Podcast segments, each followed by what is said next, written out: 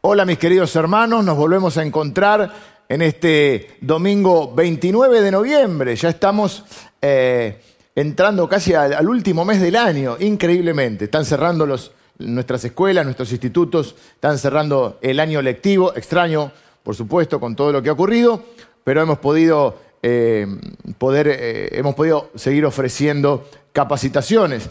Y muchas de las actividades están cerrando porque es la época del año donde, bueno, comienza el verano y, y, comenzamos otra etapa, pero seguramente va a haber también otras actividades para acompañarnos y, y, compartir durante este tiempo de verano. Así que, bueno, el día viernes también hemos podido disfrutar juntos del Heaven, este encuentro de alabanza y adoración que tenemos habitualmente una vez al mes y donde podemos eh, dedicar este tiempo exclusivamente para adorar y alabar a nuestro Dios. Hoy vamos a mirar una de las iglesias más lindas, eh, probablemente la más linda de las siete iglesias a las cuales el Señor Jesús les envía las cartas, ¿no? Estamos viendo esta serie a las siete iglesias y hoy nos toca la iglesia de Filadelfia. Vamos a leer primero eh, toda la carta y luego vamos a, a mirar algunos, eh, algunas enseñanzas que tenemos para nuestra vida hoy.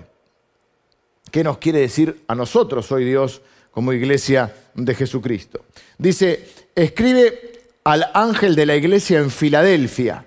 Esto dice el santo, el verdadero, el que tiene la llave de David, el que abre y ninguno cierra, y cierra y ninguno abre. Yo conozco tus obras.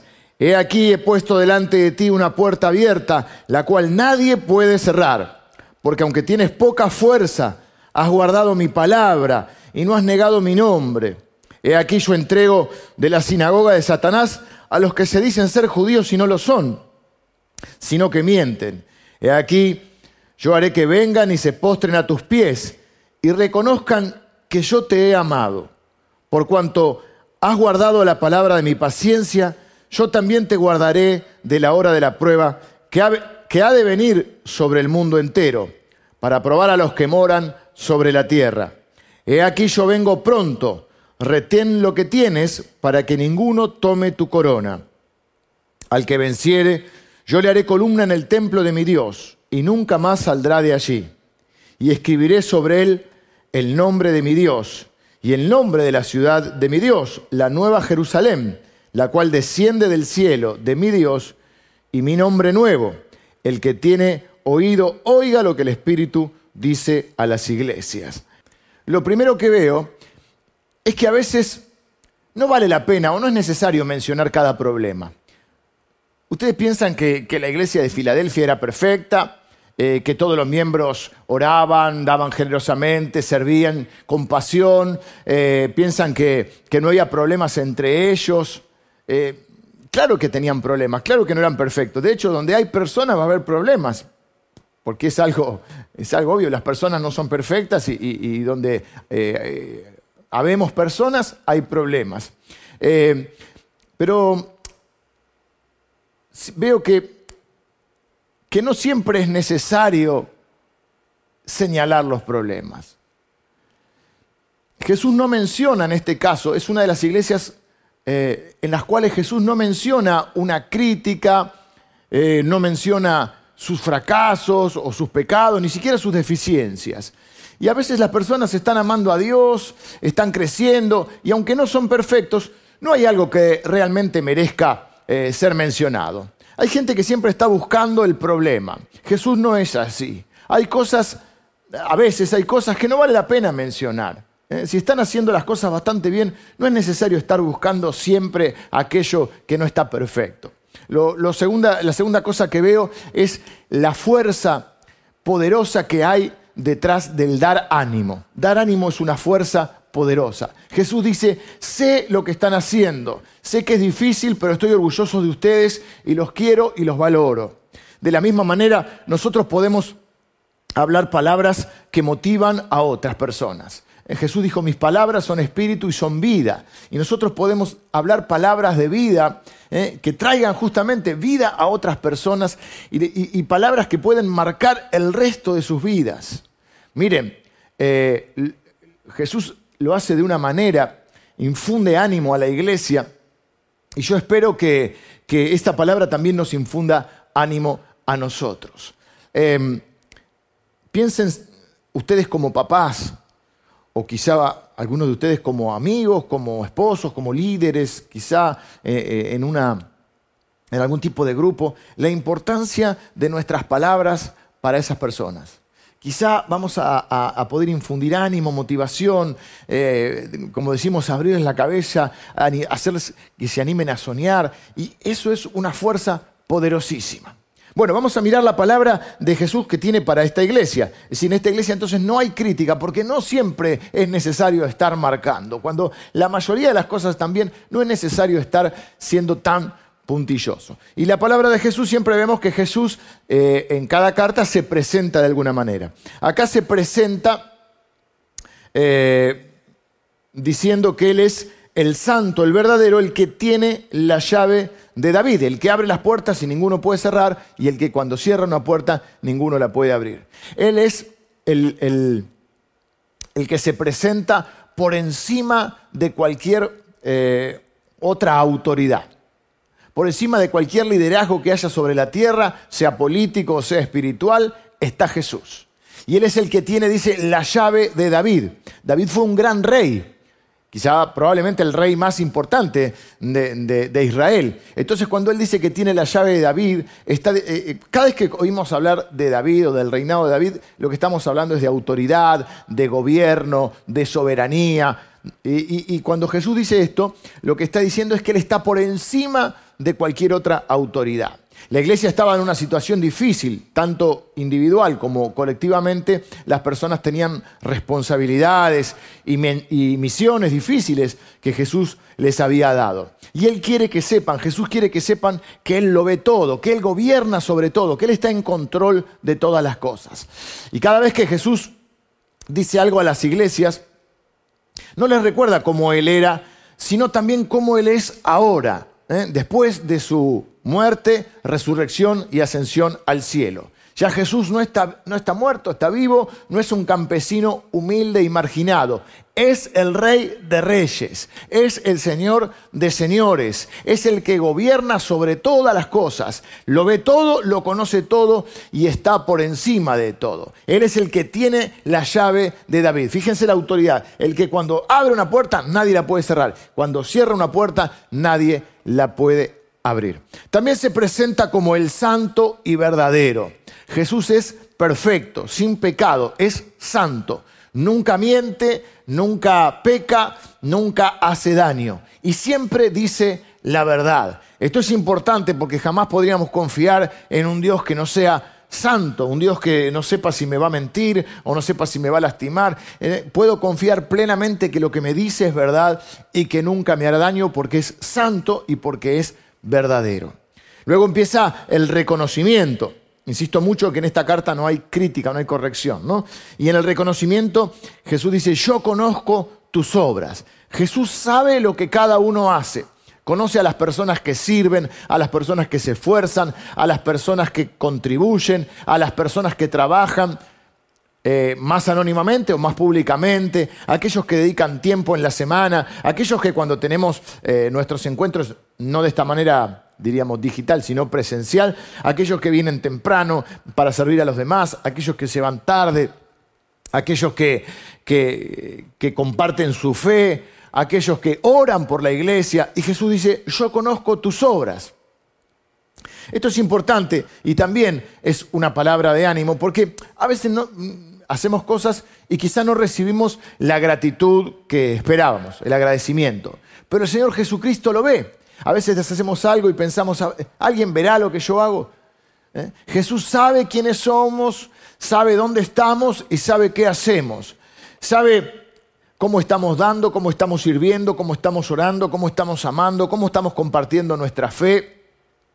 Y Jesús no solo sabe cuántos cabellos hay en nuestra cabeza, ¿eh? que, por, cierto lo sabe, sino todo lo que hacemos por, la, por su iglesia, por las personas, por su reino. Y Jesús viene a decir o a expresar que Él está muy agradecido, Y de parte de Él, de parte de Jesús, nosotros también, yo quiero darles las gracias a todos ustedes que sirven, que contribuyen, que aman, que oran, que ayudan, que comparten eh, la fe y la misión que Dios nos ha dado.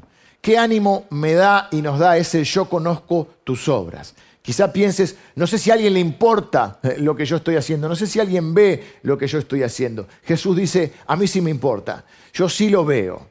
A Jesús le importa eh, tu vida, le importa tu familia, le importa tu iglesia y le importa tu comunidad, la comunidad donde estás. Y cada vez que haces algo por alguien, Jesús lo ve. De hecho, Jesús dice que cuando hacemos algo por algún necesitado, Jesús le llama mis hermanos menores. Cuando haces algo por sus hermanos menores, dice que nadie que haga esto quedará sin recompensa. A Jesús le importa nuestra iglesia, a Jesús le importan nuestros líderes, a Jesús le importa nuestra gente, a Jesús le importa nuestra misión. Y cuando Jesús dice, yo conozco tus obras, es algo maravilloso, porque Él está al tanto de todo, Él lo ve, lo valora. ¿eh? Esto me da mucho ánimo, saber que Jesús eh, está prestando atención a nuestra vida y a lo que hacemos. A veces eh, no critica ni corrige a algunas personas, iglesias, sino que los anima, porque en línea general lo que están, están haciendo está bien. Y Jesús prefiere poner el énfasis en eso y darle las gracias. A mí me frustra, es una palabra que no me sale mucho a veces, frustra, ¿eh? pero es frustrante cuando la gente que no sirve en la iglesia vive criticándola o quizá en otros ámbitos también pasa, ¿no? La gente que no hace es la gente que a veces critica. Yo tengo el honor de servir en esta iglesia bajo el pastorado eh, del Señor Jesús y,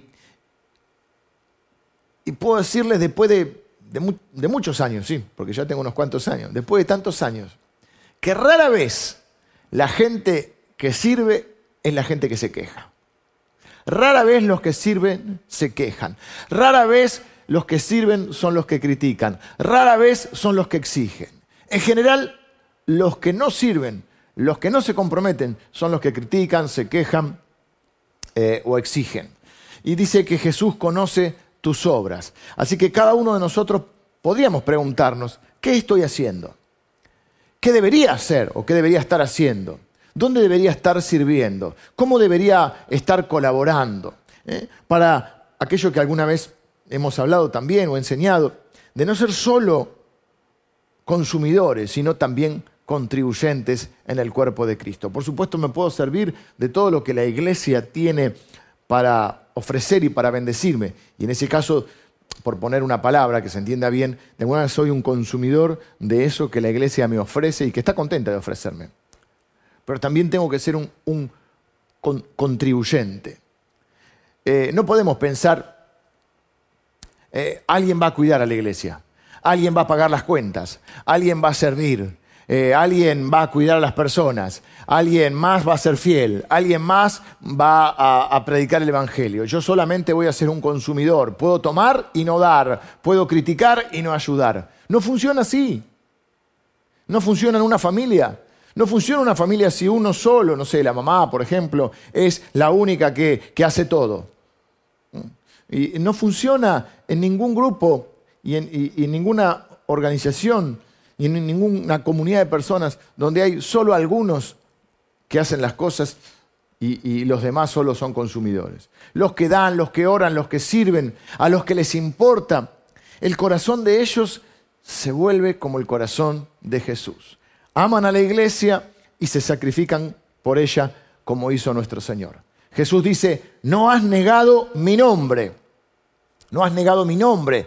Y, esa frase a mí me impacta porque pienso eh, y, oro y, doy, como dirían mis hijos, lo doy todo ¿eh? para que cuando el Señor Jesús ponga su oído sobre su iglesia, siga escuchando su nombre.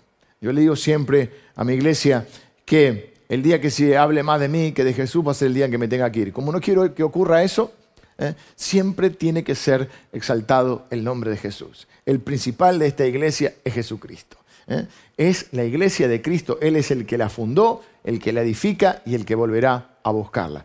Y hemos visto en toda esta serie que Jesús ama a la iglesia. ¿eh? ¿Qué declaración tan grande hace? Dice, yo te he amado. ¿Saben por qué la iglesia continúa?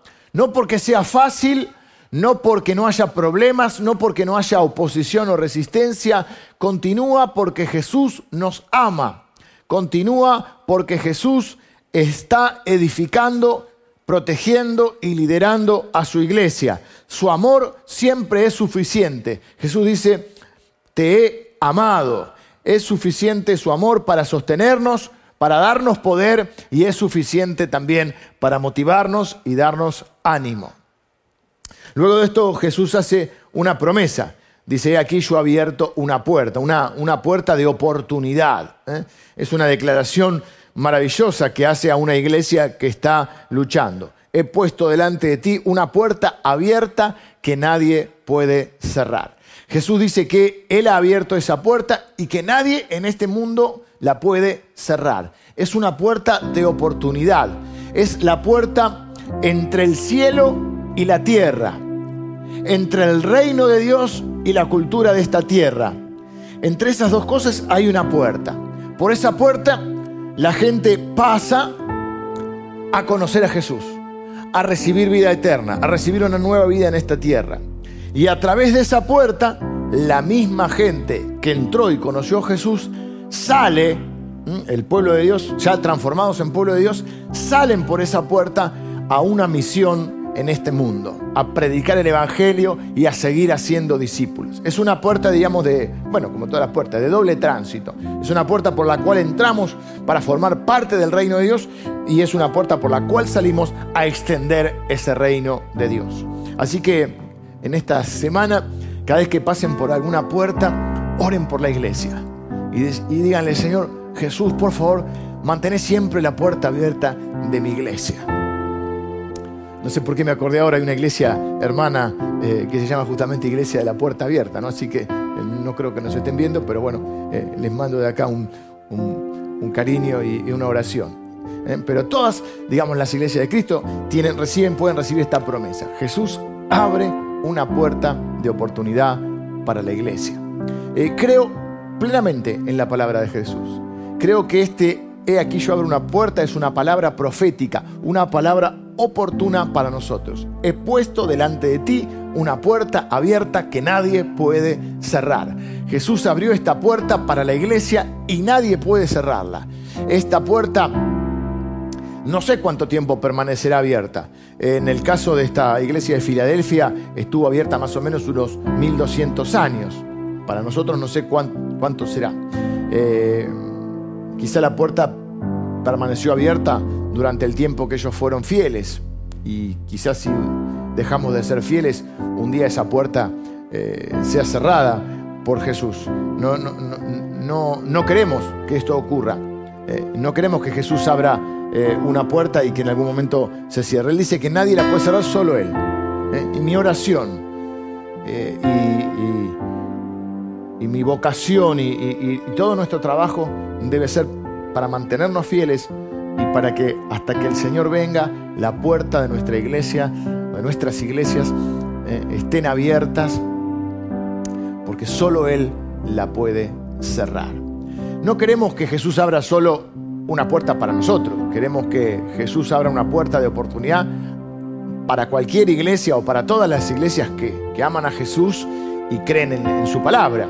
Eh, pedimos que muchas personas conozcan a Jesús, o sea, pasen por esa puerta y que muchos líderes luego sean enviados a ser discípulos.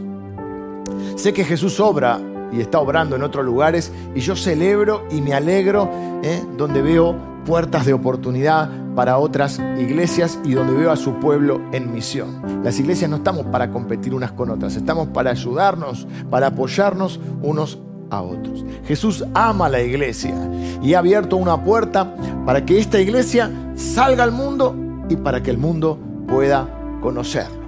Miren, los críticos no pueden cerrar esta iglesia esta puerta, perdón. Los críticos no pueden cerrar esta puerta. Los falsos maestros no pueden cerrar esta puerta. Los falsos apóstoles no pueden cerrar esta puerta. La gente que se aleja y critica a los que están sirviendo no pueden cerrar esta puerta. Una pandemia no puede cerrar esta puerta. Una crisis económica no puede cerrar esta puerta. Porque por encima de todo y de todos está nuestro Rey, nuestro querido Jesucristo.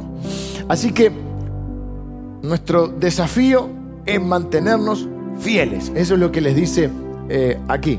¿eh? Que ellos eh, se mantengan fieles. Estoy buscando el versículo. Por cuanto has guardado la palabra de mi paciencia, yo también te guardaré cuando viene la hora de la prueba, porque ahí es donde muchos por ahí pueden darse por vencidos. Y le dice, aquí yo vengo pronto, retén, retén lo que tienes para que ninguno tome tu corona. ¿Qué es lo que tenemos? ¿Qué es lo que ellos tenían? Una fidelidad a prueba de todo. Y, creo que esta es la,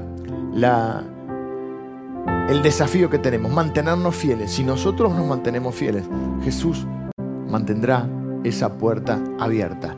Y habrá gente, seguirá habiendo gente ¿eh? que entre, que pase por esa puerta y que conozca a Jesús. Y seguirá saliendo, gente que es de parte del pueblo de Dios, seguirá saliendo ¿eh? por esa puerta a estar en misión en este mundo, a ser discípulos, a predicar la palabra, a amar a las personas y a extender el reino de Dios. Dos preguntas quiero hacerte entonces. ¿Has pasado por esa puerta? ¿Conoces a Jesús? Hoy es un gran día para empezar de nuevo. Hoy es un día para atravesar esa puerta que Jesús te ha abierto. Hoy Jesús te abre la puerta y te dice, pasa, pasa, pasa, te estoy, esperando. Quiero eh, que puedas conocerme y ser un hijo de Dios. Quiero bendecir tu vida y transformarla. Y quiero bendecir la vida de tu familia. Yo hoy te abro la puerta para que entres, para que pases, para que entres en el reino de Dios. Y con el reino de Dios toda la bendición de Dios para tu vida. ¿Cómo lo puedes hacer? Abriéndole tu corazón a Jesús y diciéndole, Señor, eh, Jesús, yo no, no, no, quizá no, no, te conozco tanto, no entiendo tanto, pero tengo ese deseo de conocerte y de atravesar esa puerta de oportunidad, de bendición, de salvación para mi vida. Así que eh, puedes ahí donde estar, orar. Orar significa hablar con Dios y abrirle tu corazón a Dios y decirle lo que está en tu corazón. Decir, yo, yo, yo quiero, quiero conocerte, yo te necesito.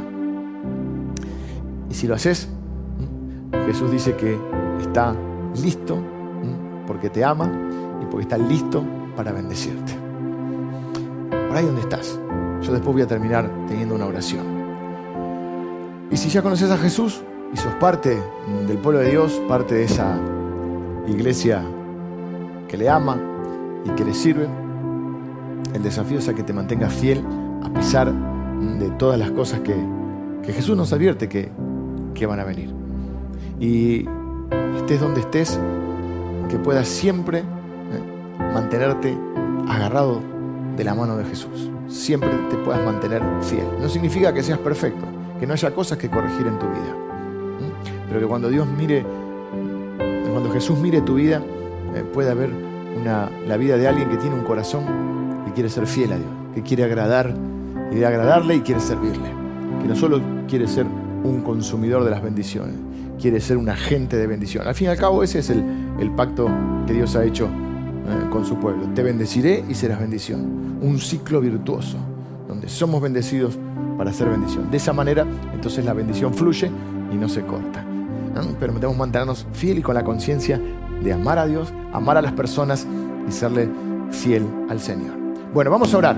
Señor, te doy gracias por esta nueva oportunidad que tengo de enseñar la Biblia. Gracias porque abriste una puerta que nadie puede cerrar. Esa puerta de bendición, Señor, pido que la mantengas abierta hasta que, hasta que tú vengas, Señor. Eh, pido que por esa puerta pasen muchas personas más y puedan conocerte y puedan recibir la salvación, el perdón de sus pecados y la nueva vida. Señor, también pido que por esa puerta salgamos muchos cristianos a proclamar en este mundo tus verdades y a ser discípulos y a extender tu reino. Señor, por las personas que aún no, son creyentes, las personas que aún no te conocen, pido que hoy sea el día en que puedan conocerte. Gracias Señor también te doy en esta mañana por todas las personas que se mantienen fieles orando, sirviendo, dando, ayudando y compartiendo su fe. Gracias por tus palabras alentadoras, Jesús. Por ese yo conozco tus obras. por estar siempre pendiente de nosotros y ver lo que quizá no todos pueden ver. Y te doy gracias por tu amor incondicional, perfecto, completo y eterno. Gracias por amarnos de esta manera. Señor, que a través de tu Espíritu Santo siempre podamos mantenernos fieles, no importa las situaciones que tengamos que atravesar, confiando en que siempre por encima de toda autoridad, por encima de todo y de todos, estás vos con tu autoridad, Señor, y todo está bajo tu control, incluso nuestras vidas. Gracias, Señor, por tu palabra que nos alienta, nos motiva y nos afirma en amor. Oro por aquellos que hoy están eh, pasando por esa puerta. Señor, que tu Espíritu Santo comience a vivir en sus corazones y hoy puedan experimentar o comenzar a experimentar esta nueva vida. Yo los bendigo y te bendigo en el nombre del Padre, del Hijo y del Espíritu Santo. Amén. Que el Señor te bendiga y te guarde y tengas una linda semana.